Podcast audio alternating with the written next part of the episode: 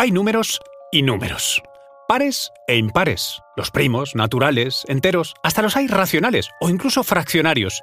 Pero hay uno con nombre propio que nos fascina desde la antigüedad. Es único e indivisible y además infinito.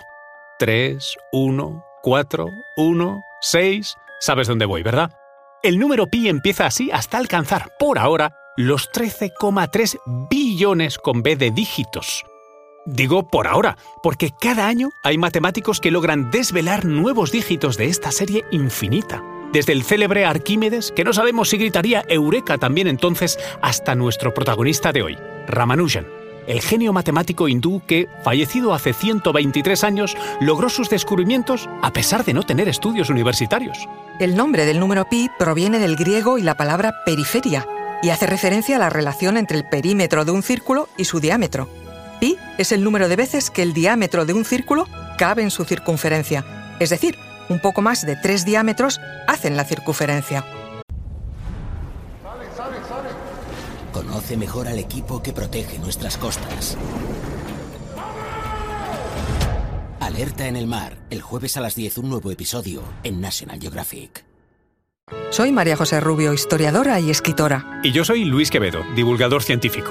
Y esto es Despierta tu curiosidad, un podcast diario sobre historias insólitas de National Geographic. Y recuerda, más curiosidades en el canal de National Geographic y en Disney Plus. Un muchacho sin formación universitaria, Ramanujan, escribió una carta al reputado matemático G.H. Hardy con 120 fórmulas, entre las que se hallaba una que permitía calcular a gran velocidad los infinitos decimales de pi. Una fórmula que no sería nueva en sí, pero que se había logrado por expertos matemáticos occidentales después de arduos años de investigación. Lo mejor, por cierto, estaba entre las otras 119 ideas matemáticas del joven indio. Muchas eran completamente nuevas, venían solas, aisladas, sin demostraciones ni planteamientos.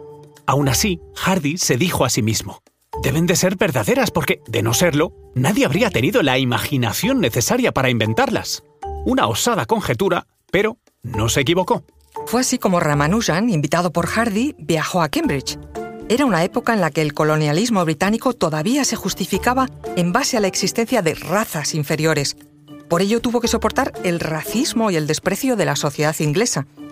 Una sociedad que no tuvo en cuenta que el lenguaje matemático está inscrito en el cerebro del ser humano. Por eso puede ser desarrollado por cualquiera, hasta límites insospechados sin necesidad de una base académica previa.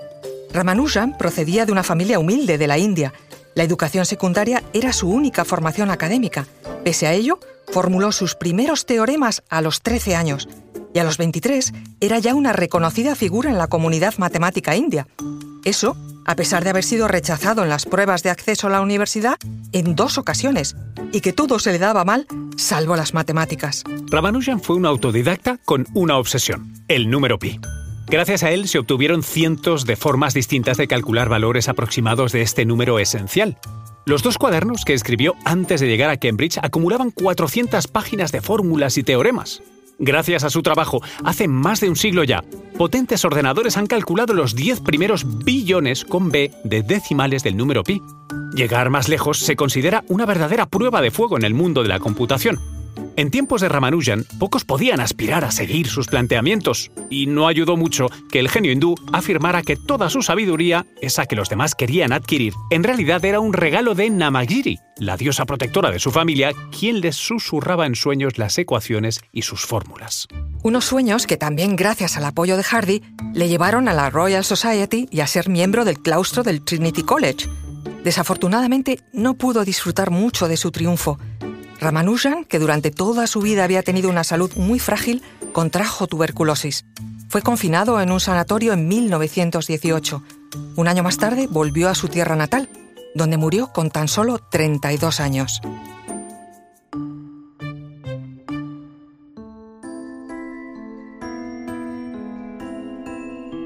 Recuerda que Despierta tu Curiosidad es un podcast diario sobre historias insólitas de National Geographic. Disfruta de más curiosidades en el canal de National Geographic y en Disney Plus. No olvides suscribirte al podcast y darle al like si has disfrutado con nuestras historias.